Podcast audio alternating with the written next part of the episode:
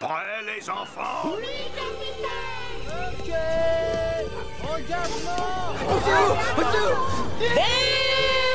La dernière théorie tient pas la route. Deux secondes. Nom de Dieu. J'ai dépensé sans compter. Envoyez le film. Hello, bienvenue dans la version podcast du cinéaste. Prêt à parler pop culture? Le podcast que vous allez écouter est disponible dans sa version vidéo sur YouTube avec plein d'autres choses. N'hésitez pas à aller voir. Bon, on commence? Moteur? Bon, tout est prêt? Parfait. 1977. Connu dans le monde entier pour être l'année de naissance de l'une des plus grandes sagas de l'histoire du cinéma, j'ai bien dit une, pas d'insulte, il y a eu bien des choses marquantes en ce temps-là. Que ce soit en termes de films comme de séries télé, ce début de fin de décennie a su apporter son lot de classiques. Cette année-là, on a eu droit à un John Travolta fiévreux, à un anglais très stylé, et à un homme araignée pas au max de sa forme. Préparez-vous, la projection va bientôt commencer. Pour garder notre repère chronologique habituel, c'est en 1977 qu'a été diffusé le millième épisode des Feux de l'amour. Et cette année-là, les créateurs ont été fortement inspirés par l'univers des comic books. Donc on a vu un incroyable Hulk très flippant, mais pas forcément dans le bon sens du terme, L'incroyable Hulk un The Amazing Spider-Man emblématique,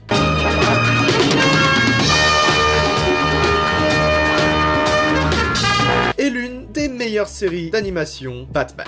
Batman And me, Robin the Boy Wonder And that girl. And me too. Batmite. En France, l'émission L'école des fans et Téléfoot ont fait leur début sur le petit écran, mais aussi la série Wonder Woman.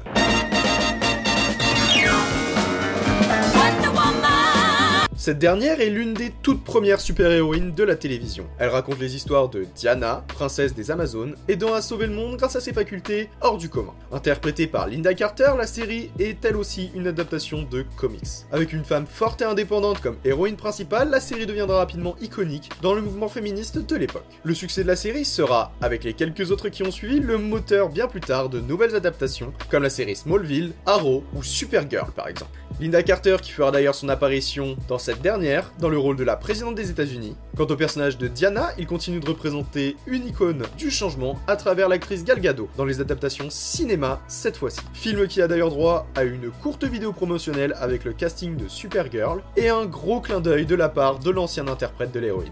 1977 a aussi permis de découvrir l'histoire tragique de Rémi sans famille. Ainsi que les aventures de la série Chips. Et un Golden Globe a été décerné à Henry Winkler pour son rôle de Fonzie dans la célèbre série Happy Days. Mais j'y reviendrai. Pour ce qui est des salles obscures, 1977 nous offre une année sous le signe de l'espace. C'est cette année-là qu'un certain George Lucas va révéler au monde un petit film indépendant qui touchera la totalité du globe, même 40 ans plus tard.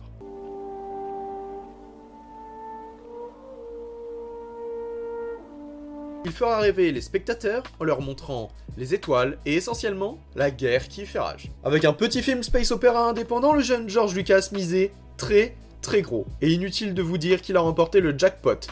Un sacré gros jackpot quand même je pense que l'impact de la guerre des étoiles sur le reste du monde est connu de tous. Sinon, on n'aurait pas eu le droit à une suite, à la suite de la suite, à la trilogie préquelle, à deux séries animées, à une nouvelle trilogie, à deux films spin-off, à deux autres séries d'animation, et enfin à une série d'exception. Tout ça sans parler des nombreux comic books, des livres, des futures séries annoncées par Disney, des jeux vidéo et des autres histoires et produits dérivés. Que l'on aime ou non l'univers de George Lucas, il est clair qu'il a été et qu'il est toujours important. Je vais pas revenir sur l'importance de la saga de Lucas sur l'histoire du cinéma, d'autres l'ont fait bien avant moi et probablement d'une bien meilleure façon. Mais il y a une personne dont le travail a grandement inspiré George Lucas lors de l'écriture de l'histoire de la famille Skywalker, Du moins pour la première trilogie. cet homme est Joseph Campbell.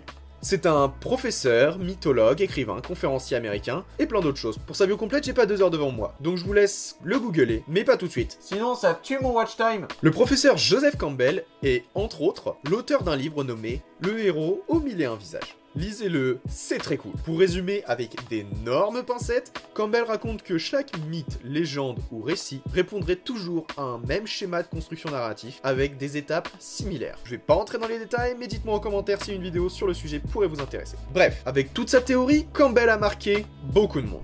Et je pense que les films Star Wars ont aidé à mettre en lumière ces travaux auprès des scénaristes d'Hollywood et d'autres écrivains. Car oui, beaucoup, la plupart même. Voir la totalité Des héros de films et de séries que vous regardez suivent ce schéma. Harry Potter, Jon Snow ou Monkey D. Luffy, mais aussi Walter White et Eren Yeager, tous ont un unique point commun. En plus d'être des hommes? Oui, j'aurais pu dire euh, Wonder Woman, Arya Stark et Eleven. Ce sont les héros de nos récits. Et s'ils nous ont tant marqués, c'est peut-être pour la même raison et pour le même schéma. La même année, Steven Spielberg va lui aussi faire lever la tête des spectateurs vers le ciel en amenant cette fois-ci les êtres du troisième type à notre rencontre. 1977 a permis à John Travolta de déchaîner les foules sur les musiques des Bee Gees dans La fièvre du samedi soir.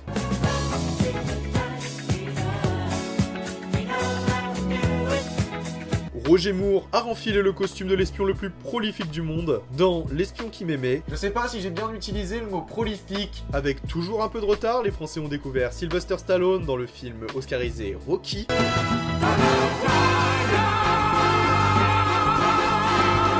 Et c'est cette année-là qu'on a récompensé Woody Allen pour la réalisation de Annie Hall. 1977, c'est aussi une bonne année pour François Truffaut qui nous a présenté L'homme qui aimait les femmes. De son côté, Jean-Paul Belmondo a repris du poil de la bête dans L'animal, quand de grands visages du cinéma se montraient ensemble dans Nous irons tous au paradis. Et pour clôturer l'année, c'est le film d'animation Les aventures de Bernard et Bianca qui a fait un carton au box-office. Et oui, juste après les batailles et les invasions spatiales, c'est l'histoire de deux petites souris partant à la rescousse d'une petite fille qui va intéresser le public. Après des résultats peu concluants et des nombreuses péripéties chez les studios d'animation Disney, c'est les aventures de deux souriceaux qui viendront mettre un point final à ce qu'on appellera plus tard le premier âge d'or du studio aux grandes oreilles. Il s'agit d'un véritable succès commercial sur tous les tableaux, et le premier depuis le décès de Walt Disney. Alors que le studio commençait à décliner, il vient redonner un peu d'espoir avant la grande tempête qui viendra secouer Mickey et ses amis, mais là encore, j'y reviendrai. Est-ce que vous aussi vous trouvez que Orville, l'oiseau dans Bernard et Bianca, il ressemble vachement à un ancien président français? Dites-le moi en commentaire que je sache si je suis le seul à me faire des idées.